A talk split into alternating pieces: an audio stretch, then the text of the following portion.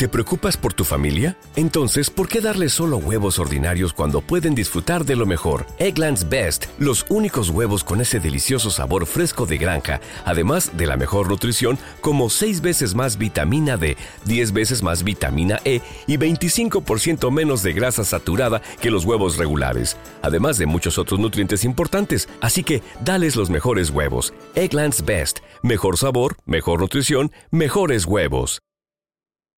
Bueno, bienvenidos y bienvenidas otra vez al canal de Migrante Balón. Hoy estamos con Agustín Lleida, director deportivo de Alajuelense y bueno, uno de los grandes artífices de que el club haya conseguido acabar eh, con siete años de sequía sin título y conquistar la apertura en Costa Rica.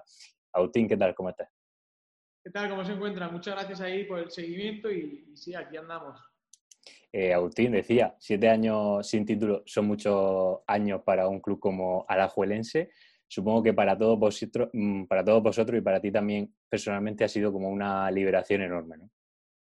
Sí, creo que ha sido un poco el reconocimiento al trabajo de mucha gente, a, tratar de cambiar la dinámica hacia donde iba la institución, que no era la mejor. Eh, de hecho, el semestre antes de que entramos, el equipo ni clasificó a la fase final y como bien nombras, llevaba no, solo siete años sin ser campeones, también lleva muchos años sin estar en CONCACAF, que es, la, como la Copa Europa, pero de aquí en la región nuestra de América.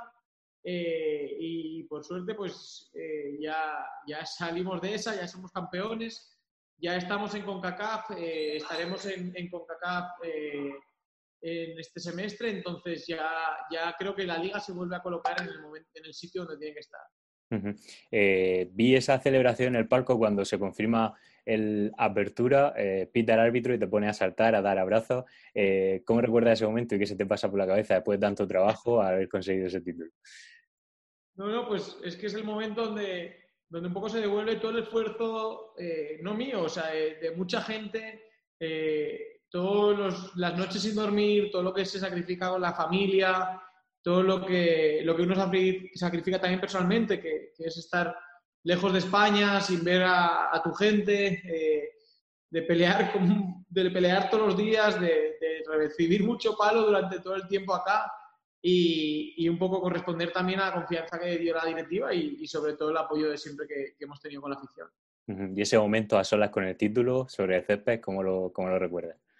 Ah, con paz, paz interna paz interna, como decir, ya se acabó toda esa presión de los siete años, se acabaron fantasmas, se acabó, se acabó los memes, se acabó, se acabó mucho palo y, creo que, es un momento como de, paz interna ya, de decir, lo conseguimos, a partir de aquí es otra película ahora. Ese momento en el que ya estás en contacto con el título, ya ves que es real esa consecución de, la apertura, es un paso más eh, de todo el proceso, ¿no? Un proceso tuyo en Alajuelense que empieza 2018, 2019, ¿no?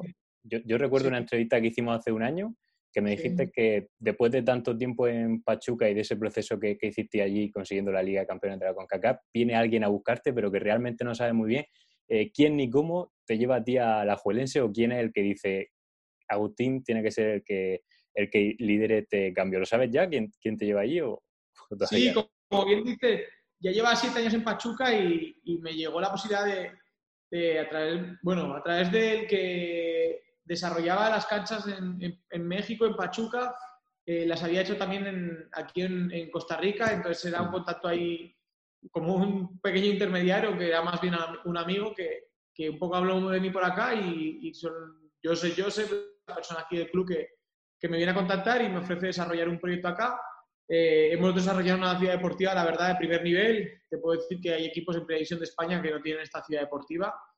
Primera División de España, no solo de México, también de España hay equipos que no tienen esta ciudad deportiva. Hemos ido creciendo mucho en estos dos años y medio y, pues empezamos con un proyecto que era ir estructurando abajo, donde estuvimos un año solo enfocados en lo que era el fútbol base y después del año, del año pues ya lo conectamos con Primera División y, y ya el club trabaja en la misma línea, bajo un mismo modelo, eh, con una metodología establecida. Eh, ahí tengo dos o tres compañeros también de nuestra tierra que, que, vinieron a apoyarme sobre todo en la parte de fútbol base. Entonces, eh, pues, no por suerte, te iba a decir por suerte nos ha ido bien, digo, por, por el trabajo y por, la, y por la existencia de mucha gente acá nos ha ido bien y, y pues hoy tenemos lo que tenemos y el club hacia dónde va. Cuando tú llegas por primera vez a la Juela y ves un poco la ciudad deportiva, todo lo que hay allí, ¿qué es lo primero que tú dices, esto, esto hay que cambiarlo? ¿Por dónde empiezas?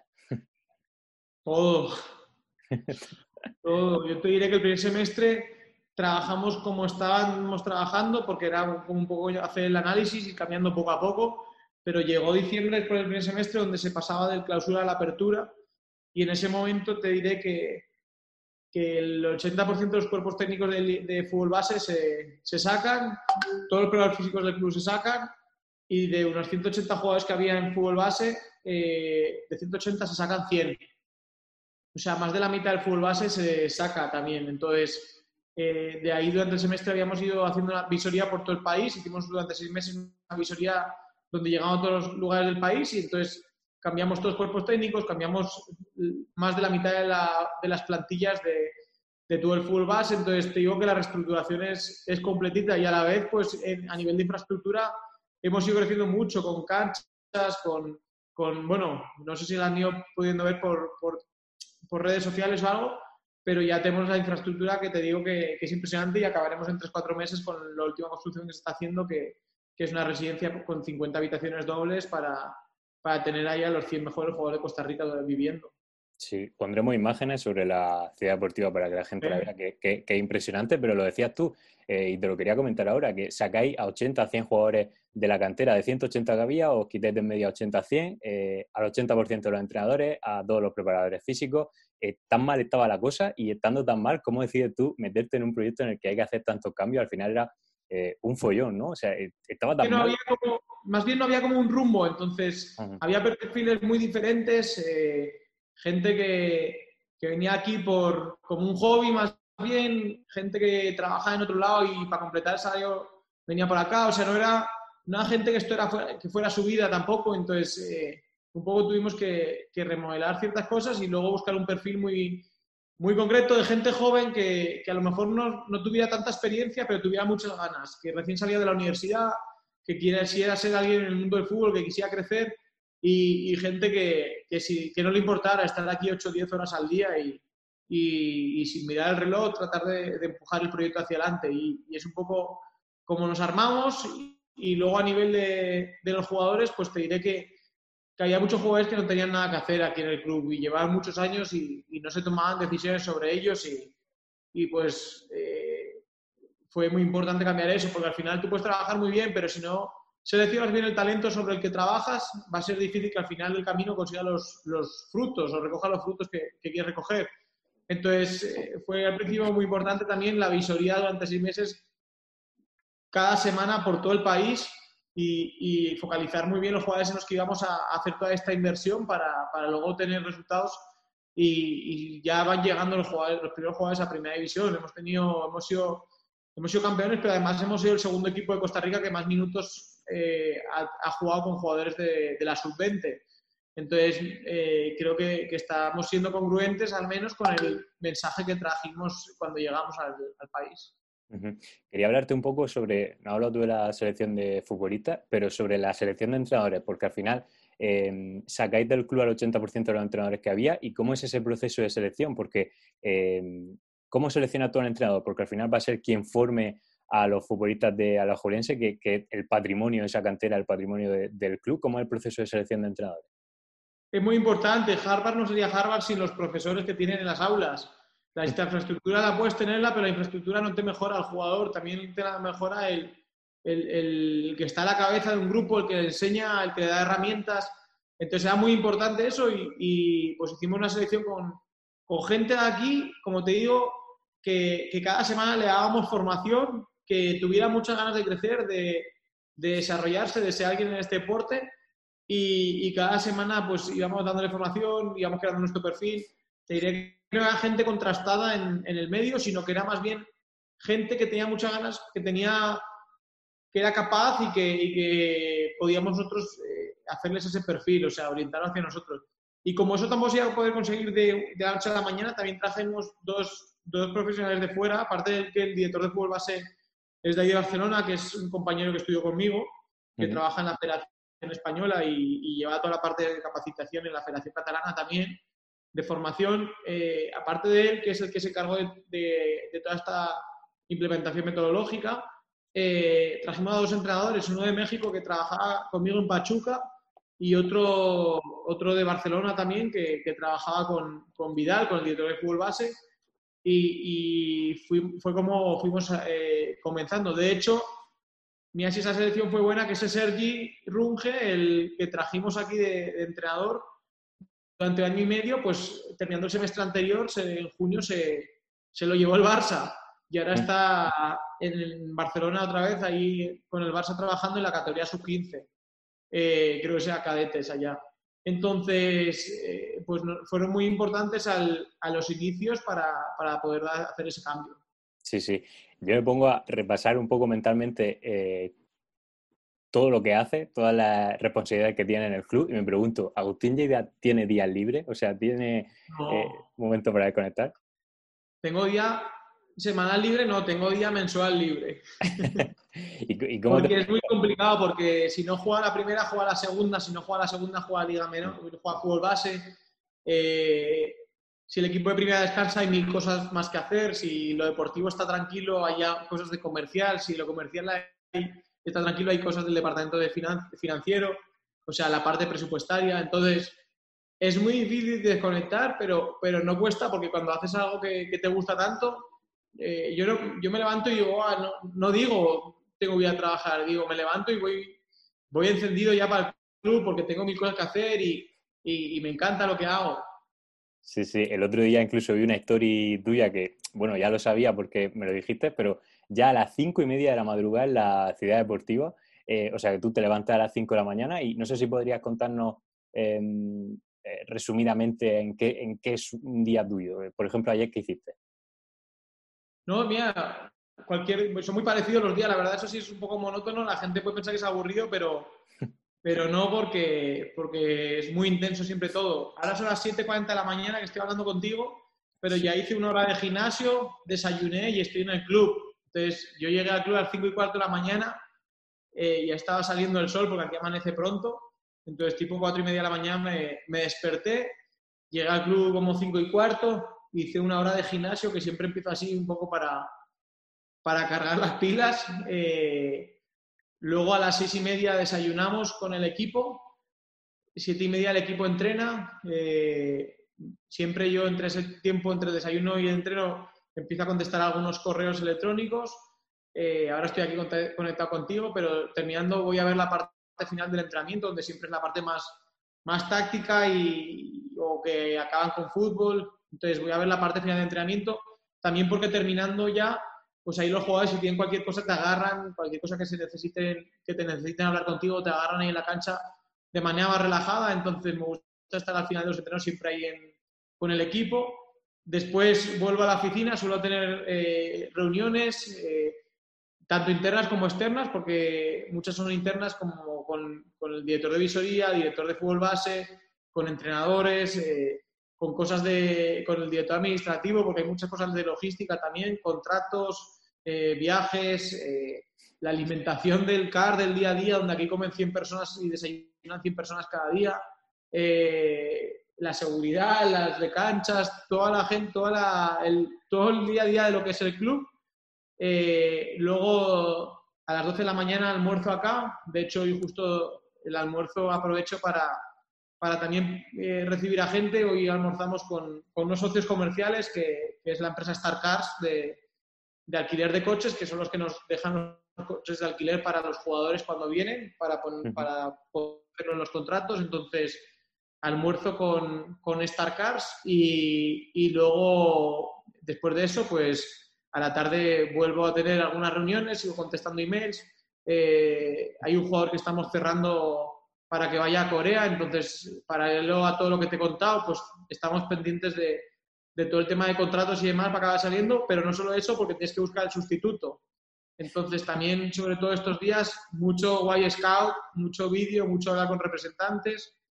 Eh, y ya, pues, en algún momento del día, el día va acabando y sí que lo que hago es irme a dormir muy pronto, porque si yo a casa 6, 7, básicamente ceno y me voy a dormir. Por ejemplo, ayer a las 9 de la noche estaba dormido, porque ya no llegó y literalmente soy un me ducho y me tumbo en la cama. Suelo leer algo de redes o algo a ver qué, qué ha habido de noticias y así. Y a las 9 estoy cadáver, como dicen acá. Sí, eh, podemos resumir que tu vida es alajuelense 100%. E incluso yo alguna vez en redes sociales te he visto haciendo dos cosas a la vez. Hay una foto por ahí por Twitter que pondremos aquí viendo un partido en directo del primer equipo y con el móvil el, el filial. O sea, es que es 100% alajuelense, ¿no? Sí, sí, sí, sí. Sí, sí ya me acuerdo qué foto dice, que me hicieron una foto en el palco que estamos, está en la primera división jugando la CONCACAF y, y a la vez estaba jugando el filial y ahí estaba siguiendo los dos. Sí, hablando un poco del filial, eh, como tú has eh, potenciado mucho las categorías eh, inferiores, no sé si notas, yo por lo menos lo en prensa, y hay como mucha presión de la prensa porque futbolistas de la casa lleguen al primer equipo y acaben triunfando con, el, primer equipo de, de Alajuelense. Eso también para ti es una presión, ¿no? Que ya reforma la cantera, está habiendo muchos resultados, pero que futbolistas de la cantera lleguen continuamente al primer equipo, te presiona mucho con eso, ¿verdad? Ellos hacen presión con todo. O sea, no te dejan tranquilo. Yo creo que es bueno porque de la, la, exigencia te hacen, te hacen siempre que sea más alta y te hacen mejor, ¿no? Pero sí, sí, o sea, si no ganas te presionan por no ganar, si no juegas bien te presionan por no jugar bien, si no ponen jóvenes te presionan por no poner jóvenes, si no tal te presionan por, por lo que has dicho. Entonces, sí que es muy intenso acá. Eh, entonces, eh, como nosotros al principio llegamos a reformarlo del fútbol base, ya quieren que mañana todos los de la primera equipo vengan del fútbol base. Y no se puede de un día para otro, pero sí que progresivamente lo estamos haciendo. Te digo que, que ya 5 o 6 jugadores sub-20 de 18, 19 años eh, han estado con la primera división este, este semestre y han sumado como, creo que eran como 2.300 minutos de jugadores eh, juveniles, digamos, en, en la primera división en total. Entonces, eh, poco a poco vamos, estamos viendo y, así va a ser porque, porque los de abajo vienen fuerte empujando. Sí, sí. No sé si te encuentras tú también con un dilema porque, claro, se te exige inmediatez, resultados inmediatos con el primer equipo y a la vez que futbolistas de la cantera lleguen al primer equipo. Pero claro, eh, no puedes tener resultados inmediatos si no refuerzas el primer equipo con futbolistas de fuera. De hecho, hace unos días llegaron... Sí, ¿sabes qué hice? La de Florentino Pérez un poco. No sé si te acuerdas tú la frase aquella de Ciudadanos y Pagones. Sí. Pues eh, trajimos a, a, Brian Ruiz, que es el capitán de la selección costarricense los últimos 10 años, eh, que ha estado en Sporting de Lisboa, en PSV, en Inglaterra, ha hecho una carrera fuera 14 años. De hecho, cuando lo traemos viene de Santos de Brasil, mm. eh, con el 10, imagínate, el que llevaba Pelé y, vuelve a casa el capitán de la selección después de, de 14 años. Entonces fue un bombazo acá. Y a la vez, pues traemos eh, el portero de la sección que suplente de Keylor, que está en el Pachuca en México. Eh, traemos a, jugadores de ese perfil. Ahora traemos el delantero centro de, de Saprisa, que es el, el, rival aquí en Costa Rica, que había sido goleador allá y, y lo traemos acá. Entonces, jugadores o muy, muy top contrastados o jugadores que vienen de abajo de la cantera. Entonces, esto sí tiene un, salario alto, que si fuera todo un promedio no podríamos asumir, pero si tienes 7, 8 o 10 como estos y el resto los haces jugadores jóvenes que salen de abajo, sí presupuestariamente puedes tener una plantilla confeccionada así. Y es un poco hacia, hacia donde hemos ido. De hecho, ahí en España decían Cidanes y Pavones, nosotros aquí decimos Bryans y Aguileras. Aguilera es un chaval de 16 años también que está saliendo muy fuerte.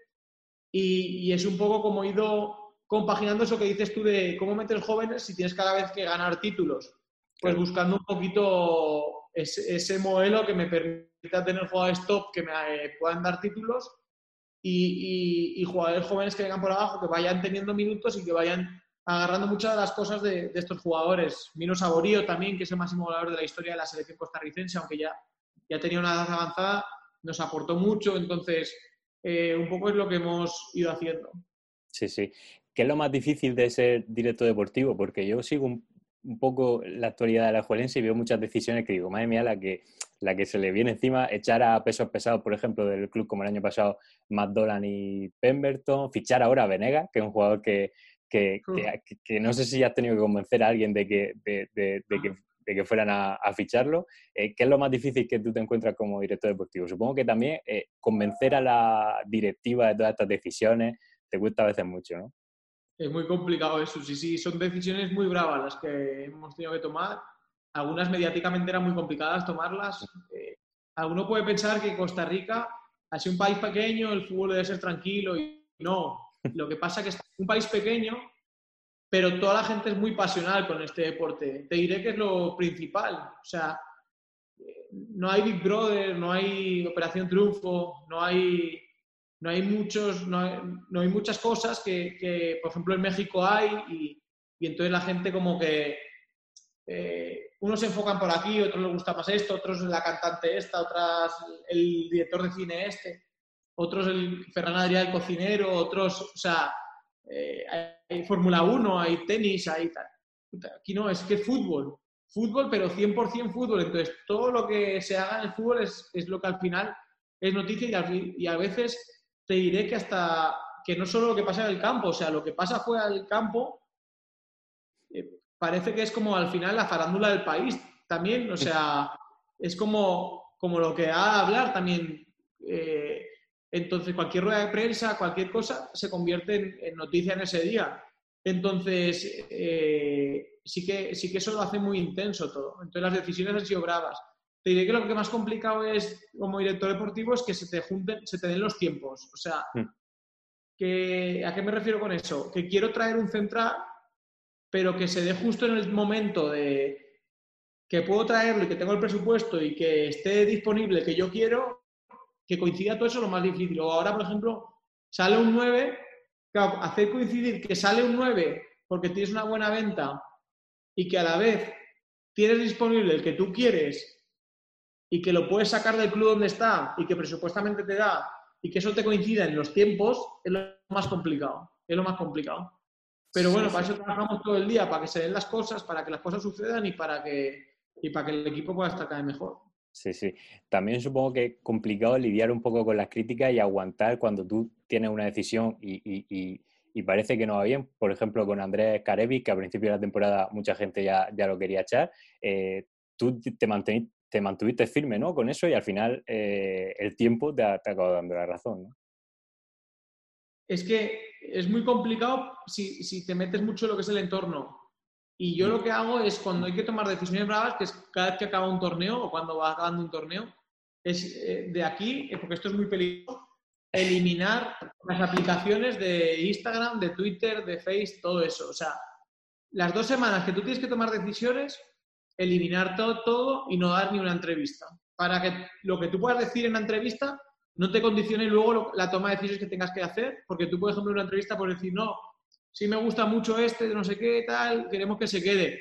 Pero a lo mejor en una semana, en ese tiempo, te viene una opción mejor y como tú ya has dicho eso, estás comprometido frente a la gente. Entonces, no dar una entrevista durante esas dos semanas y a la vez no, no leer nada porque tú puedes decir, no me afecta, pero es imposible, sí te afecta, porque si tres millones de personas te están escribiendo o cinco millones de personas te están escribiendo, lo que tienes que hacer, al final puede ser que, te dejes llevar, porque, porque, porque, porque es verdad, porque somos humanos. Entonces, lo mejor es tratar de ese momento, dos, tres semanas, donde tienes que tomar las decisiones bravas, no estar conectado, o sea, no enterarte de lo que es esto y hacer lo que realmente tú piensas, porque al final tú tomas las decisiones teniendo más información, tomas las decisiones sabiendo mm. cuánto cobra cada uno, cuánto le queda de contrato, cómo ha ido en el semestre, el día a día cómo es, qué quiere el entrenador, qué hay en el mercado, todas esas variables, muchas variables, los números, los análisis estadísticos, con todo eso tú tomas decisiones. Entonces mejor que tomes las decisiones con eso que leyendo 100.000 tweets, porque leyendo los 100.000 tweets los que los ponen no tienen todo ese abanico de, información para tomar esa decisión, se hace mucho más pasional. Entonces, eh, la única manera de que no te condicione eso es saliendo eliminando esa parte. Eh, también se te ha criticado a ti, incluso yo he visto en algún momento en el que se te ha acusado incluso de vender humo, ¿no? Eh, ¿Cómo, sienta eso? Es que aquí estuvo Benito Floro y, tuvo una época que no fue buena para la liga. No, no hablo de su trabajo, digo que mm. como club no, no le fue bien en ese momento a la institución Entonces, claro, desde el momento que llegué, eh, llegaba otro español que no conocían después de que hacía dos años a un español le había ido muy mal. Entonces, claro, llegué con, esa carga y, ya desde un principio me, etiquetaron. Pero bueno, es normal, al final, al, principio la gente siempre duda cuando hay un cambio, cuando viene alguien que no se conoce, duda, se cuestiona mucho y lo único que se puede hacer es, trabajar y entregar resultados para cambiar esa opinión de la gente, porque hablando no los vas a convencer. Entonces, eh, pues tratamos de trabajar, hacer bien las cosas y, y que eso poco a poco fuera cambiando. Sí, ¿quedan detractores después del título? ¿Alguno, has detectado que quedan alguno o ya ahora mismo siempre va a haber, siempre va a haber, siempre va a haber, pero ya la mayoría te diré que, que, tengo mucho apoyo, que tengo mucho apoyo no solo la directiva, la afición también, por la calle, en el supermercado, en la gasolinera, eh, donde vaya, eh, siempre hay un liguista. y eh, había unas obras en la carretera que paraba el tráfico cuando pasé con el coche y dijo, vamos, liga, no sé qué. O sea, en cualquier lado del país eh, siempre hay liguistas que, están muy agradecidos. hace unos días presentáis a dos futbolistas, Arreola eh, he sacado una, frase de cada uno. Eh, dice que se ha visto sorprendido, viene de México, ¿no? Eh, o es mexicano, y dice que se ha visto sorprendido con el CAR, con vuestro centro de alto rendimiento. Y Venegas dijo que había ido a la Juelense porque estaba maravillado con vuestro proyecto. O sea que al final la gente de dentro poco a poco se va convenciendo y la gente de fuera lo tiene muy claro, ¿no? Con que a la Juelense está haciendo bien las cosas. Sí, sí, Daniel Arreola es es un jugador que ha ido a dos mundiales de clubs, que, que ha jugado 12 años en Primera División de México, entonces conoce muy bien toda la infraestructura de Liga MX, que es impresionante. Pero cuando vino aquí, no, o sea, no se imaginaba tampoco se iba a encontrar eso yo. Hmm. Obviamente, para convencerlo para venir, le, le, mostré muchas cosas de estas, le enseñé cosas de la afición, le enseñé eh, eh, todas las cosas de las instalaciones y, y cuando llegamos ha quedado sorprendido. Y luego la parte de Johan, de Venegas, eh, pues le interesó mucho el proyecto deportivo, tiene en mente llegar de la mejor manera posible al Mundial de Qatar dentro de dos años y, entonces eh, pensó que la mejor manera de llegar ahí en el mejor momento de forma en su carrera y, eso es haciendo un, buen trabajo aquí con, la infraestructura y con el proyecto y la metodología que tenemos. Ya para ir terminando, eh, te veo también muy implicado con el fútbol de Costa Rica, no solo a la Juelense, sino mejorar el fútbol de Costa Rica, mejorar las ligas menores. También hace poco creo que se implantó una ley impulsada por vosotros de un mínimo de minutos de jugadores sub-20 en la, en la liga. En ese sentido, también, aparte de la Juelense, también implicado con mejorar también el fútbol del país ¿no? y, los futbolistas jóvenes. Oye, tú estás demasiado informado, ¿no? ¿Cómo te llega toda esa información? Bueno, he un poco de trabajo de previo a la entrevista.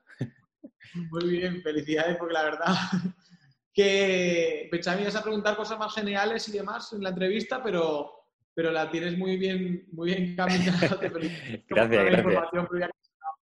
Pues no, sí, creo que al final para desarrollar hay que, hay que tener unas, unas condiciones y, y, pues obviamente hemos tratado de, de, con el apoyo del resto de los clubes y con una FUT, que es como la liga, digamos, eh, cambiar algunas cosas, que, por ejemplo los jugadores eh, a partir de los 15 años ya puedan tener profesionales, que no, pueda, que no sea eso de que venga un equipo y tengas un jugador de 18 años bueno y que, le, y que, y que se vaya porque está registrado como amateur, porque al principio así era, ¿no? Entonces dijimos, si vamos a invertir todo esto, necesitamos poder blindar a los jugadores a partir de los 15 años y así ha sido. Entonces, a través de apegarnos a, a la ley del trabajo en Costa Rica, que te permite trabajar a partir de los 15 años, y con el apoyo de la federación y todo, conseguimos que se nos aceptaran los contratos profesionales a partir de los 15 años.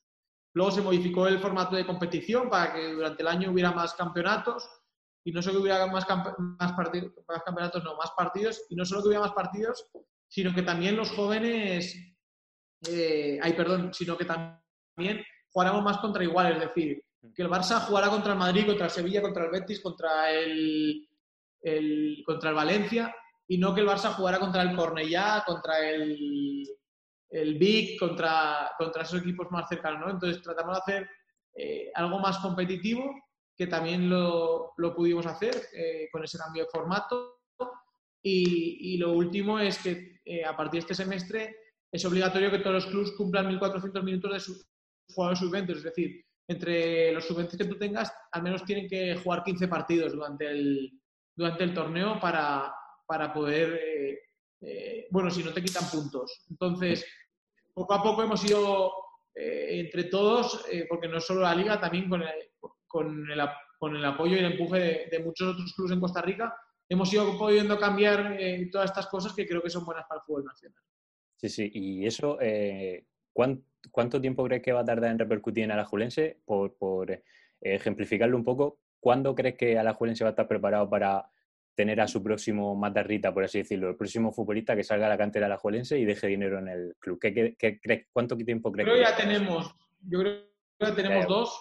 Eh, eh, dos jugadores que son que para mí podrían ir para Europa ya, que tienen 20 años, que ya llevan un año siendo titulares acá, que tienen muchos partidos de primera acumulados, que en cualquier momento van a ser llamados en la selección mayor, no tengo duda, a pesar de que tienen 20 años, y detrás de ellos van a venir más jugadores. Entonces, yo creo que, es cuestión de, un semestre, de dos semestres, que empecemos a, poder ver a un jugador joven que, acaba saliendo fuera ya.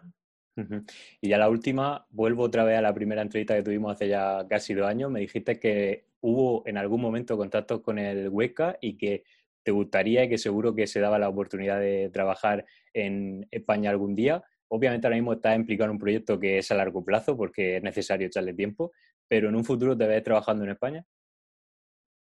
Eh, ojalá que sí.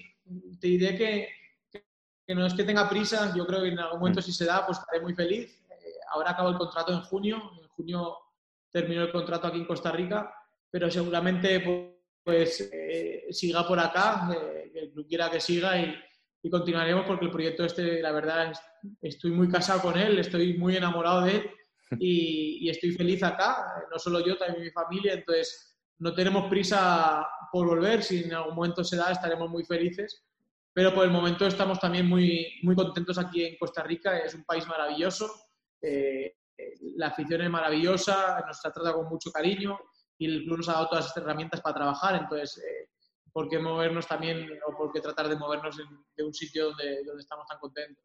Muy bien, pues parafraseándote un poco a ti, ¿no? Que dices que lo que se merece, no se niega, solo se retrasa. Al final ha llegado ya esa apertura, seguro que van llegando más resultados y más futbolistas de la cantera que van triunfando con el primer equipo. Así que nada, muchísimas gracias por atenderme y que vaya todo genial por Costa Rica. Perfecto, muchísimas gracias a vosotros por el seguimiento siempre. La verdad, yo sigo siempre eh, lo que ponéis, no solo a mí, sino a otros compañeros que están eh, trabajando por el mundo, otros compatriotas que están trabajando por el mundo del fútbol y siempre nos acercáis pues unos a los otros para poder tener ese contacto.